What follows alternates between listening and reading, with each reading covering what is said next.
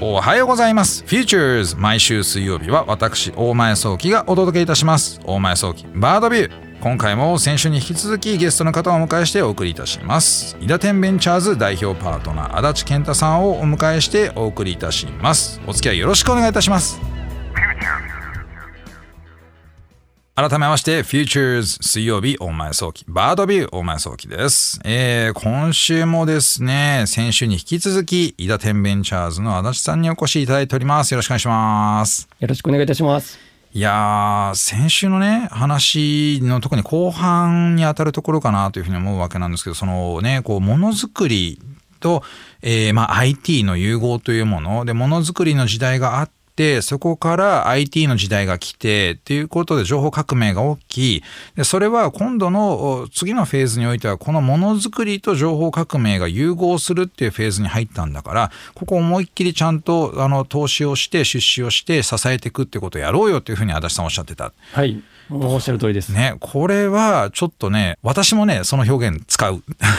使わせてください。ぜひよろしくお願いします。あの、一応ね、これ、伊達天ベンチャーズの足立さんが言った話ですけど、ちょっと、ね、つけようかなと思いますけれども。全然自由に、はい。いや、番組で言っちゃったからね、これちゃんと言わないといけないかなと思うわけですけれどもね。あの、そういう部分もあるわけなんですけれども、はい、あの、一方でね、やっぱりこうね、あの、やっぱりこう、先週もね、足立さんおっしゃってたみたいに、それでも足立さんが投資家として入ってくる。で、それで、こう、支えていく部分、まだやっぱりスポットライトが当たってなくて、そこにあのお金がなかなか集まらなくて、その研究のスピードが上がらないだったりとか、プロダクトとしてなかなか芽が出ないみたいな方々がたくさんいらっしゃると。はいでそのねそういった環境において今そのその方々ものづくりとか物運びの取り巻く環境っていうのはどういう状態なんでしょうか？はいえっ、ー、とですね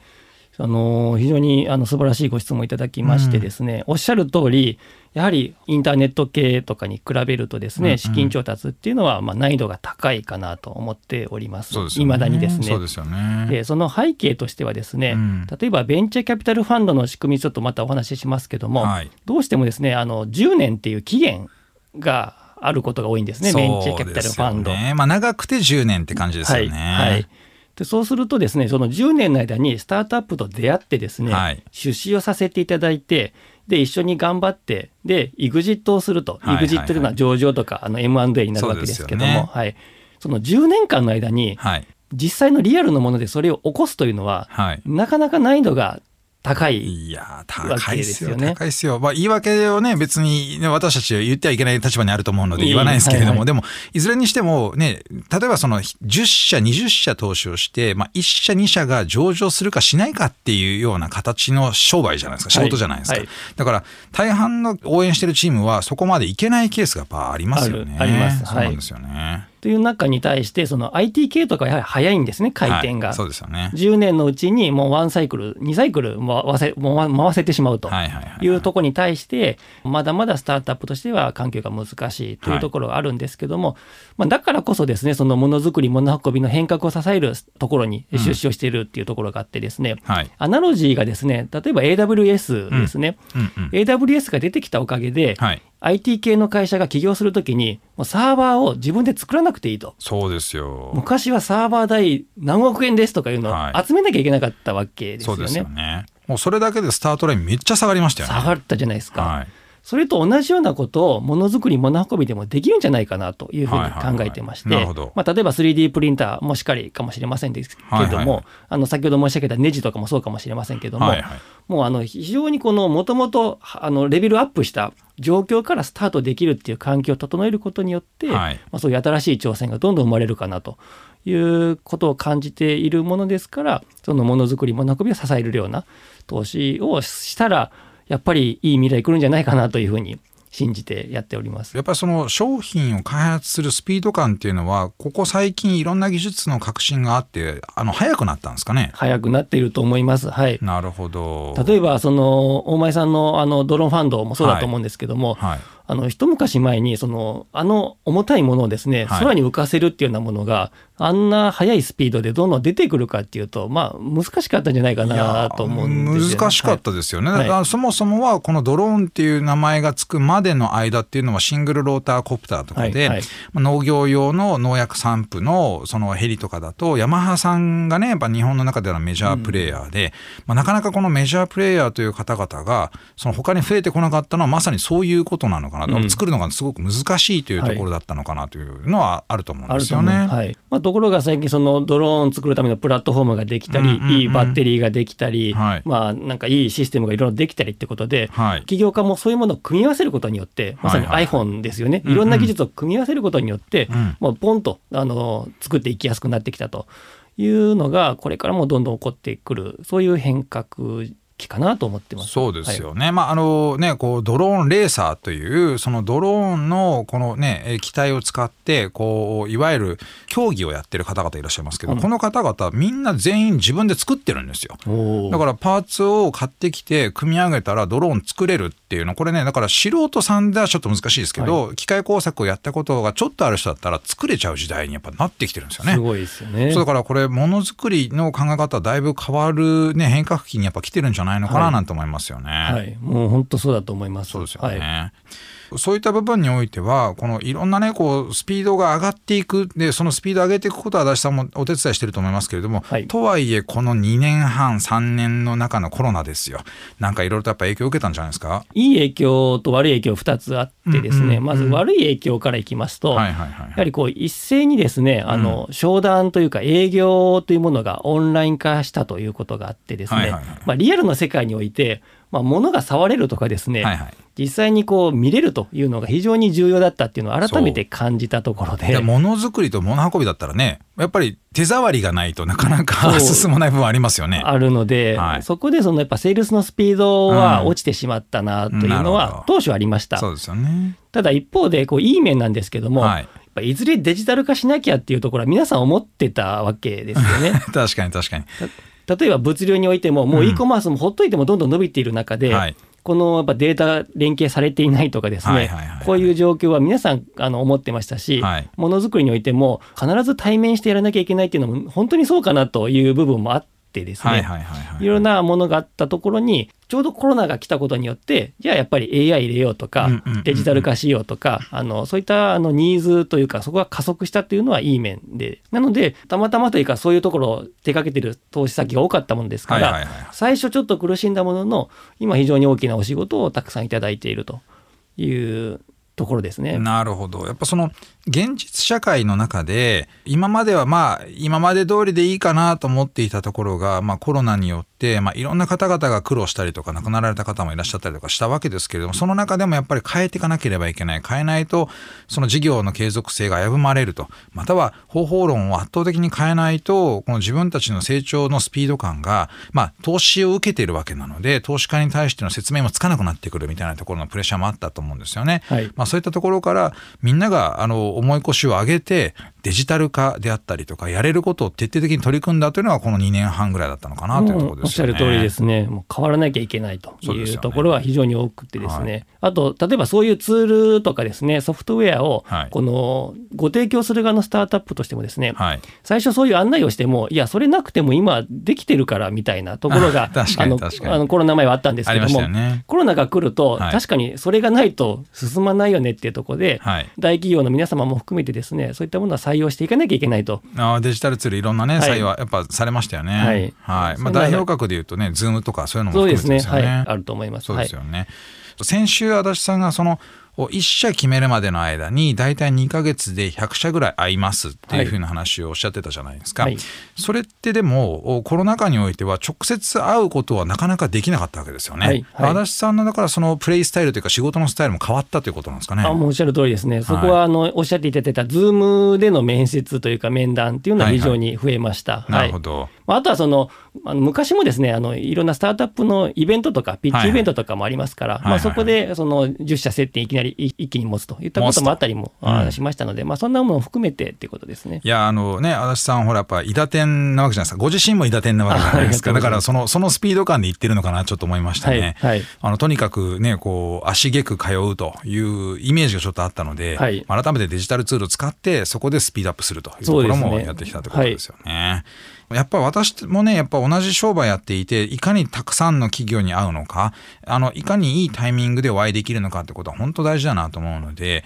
まあ、これからもね、あの、まあ、ここで言う話じゃないかもしれませんけど、お互いにいい案件あったらちょっと紹介し合おう、し合いましょうね、ちょっとね。あの、そう、実はすでに2社ですね、2社ご一緒させていただいております。はい。そうなんですよね。非常に面白いね、案件に一緒に関わらさせていただいていて。はいはいこんな話今言うのもなんですけどベンチャーキャピタルファンドというようなことで言うと、まあ、成功事例みたいなところっていうのはやっぱ大事なわけじゃないですか、はいはい、なのでぜひですね足立さんの中でこうやっぱこれ成功事例だったなというところをご紹介いただけると嬉しいなと思いますけれども。はい、一社ですねあの去年上場した会社がございましてまあ、エクサウィザーズという会社なんですけれども、うん、まさに AI を手掛けている会社でございます。はいはい、でそこはですねあの社長がですね私リクルート出身なんですけども、はい、リクルートの同期の石山さんでして、はい、まあ、最初その石山さんがそういう挑戦をするよということで、はい、こう相談をいただいてですね、はいはいはい、であの相談しているうちにあのぜひこう出資もさせてほしいということでこう出資をしてですね。なるほど。でいろいろお話をしてディスカッションをしてやっていったらあれよあれよという間にですね、はい、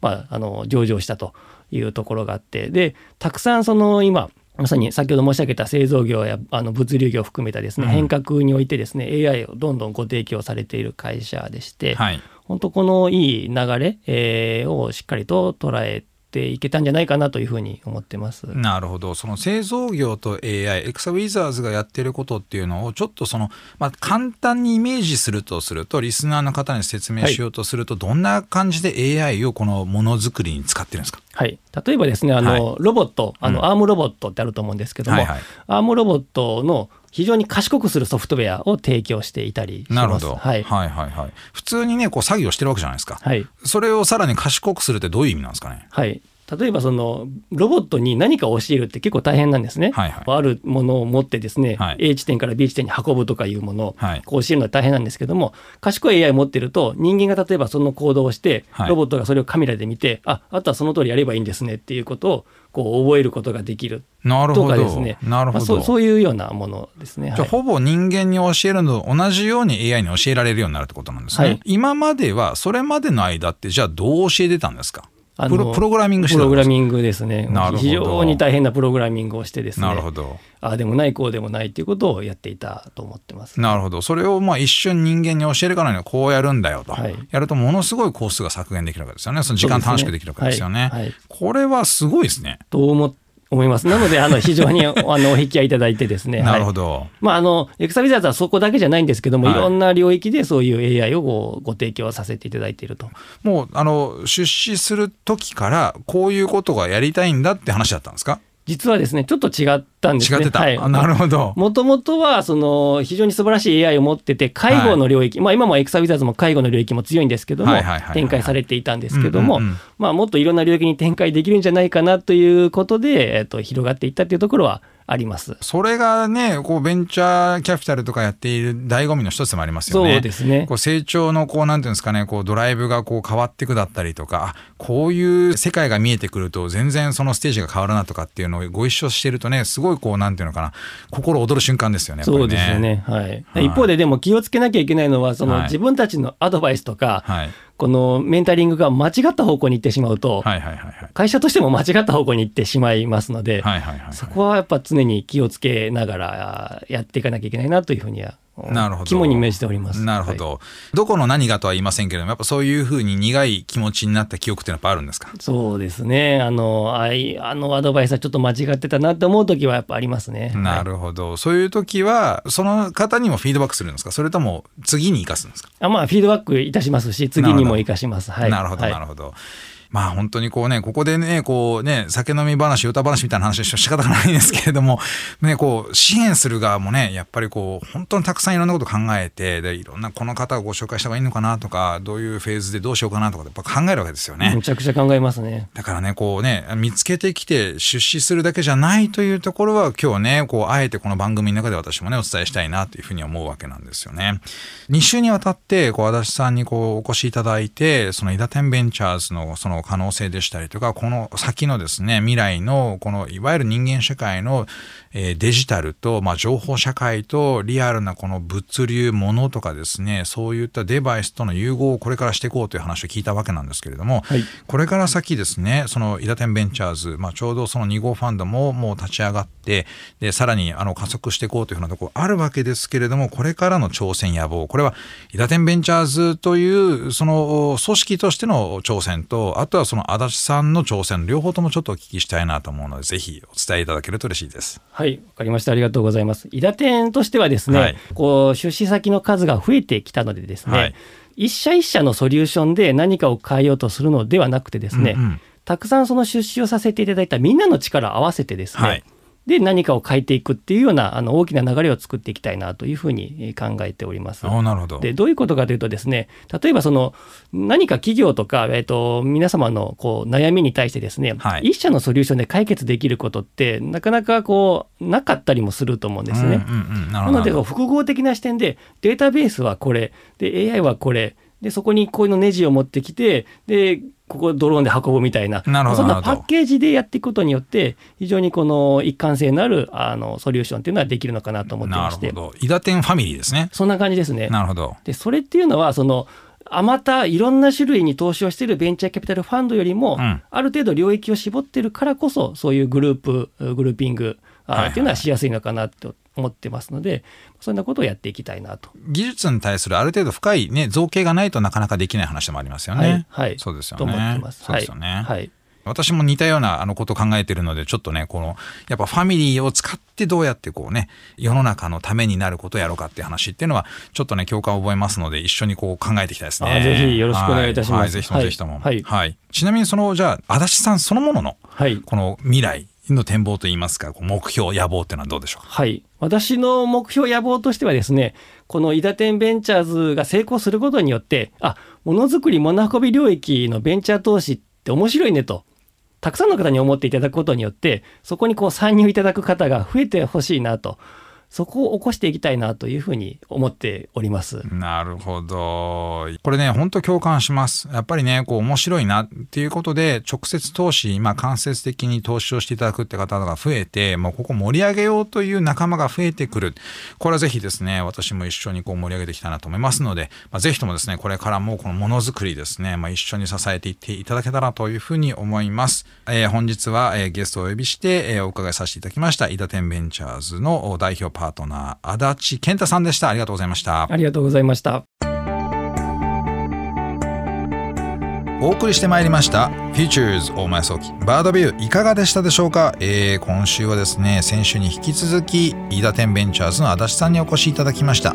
いやね本当にこのねものづくりを支えていくところ非常に難しいなと思う中でもうすでにね実はねこう2号ファンドまで行っていてその中でまあ上場もね一社果たしてるってことでいうと本当にねこう足立さんのこの思いが詰まっているファンドであると同時にこのねものづくりの支えることの大切さで難しさということも本当に理解しているね方だなというふうに思いました。これねあの勉強になること私本当に多かったんですよね。なのでこのね、放送をもう一回2回こうね自分でも聞き直させていただいて改めてね足立さんのねこうエッセンスをこうね吸収していきたいななんていうふうに思ったそんな回でした。さて番組のメッセージお待ちしております。OD にある番組 Futures のメールフォームからお送りください。OD では番組情報のほか音声ポッドキャスティングも配信しております。また音声ポッドキャスティングは Spotify でも配信しております。Futures 大前早期バードビューで検索してみてください。番組 Facebook ページでも情報発信しております。Futures 大前早期バードビー私とはまた来週お会いしましょう。